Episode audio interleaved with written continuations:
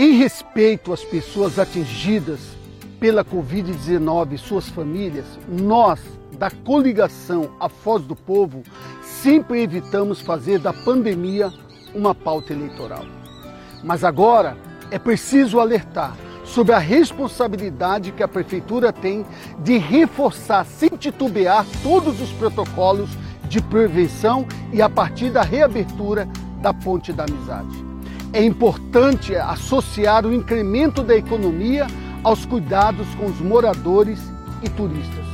Prevenir é melhor do que remediar. Faz o 12 aí.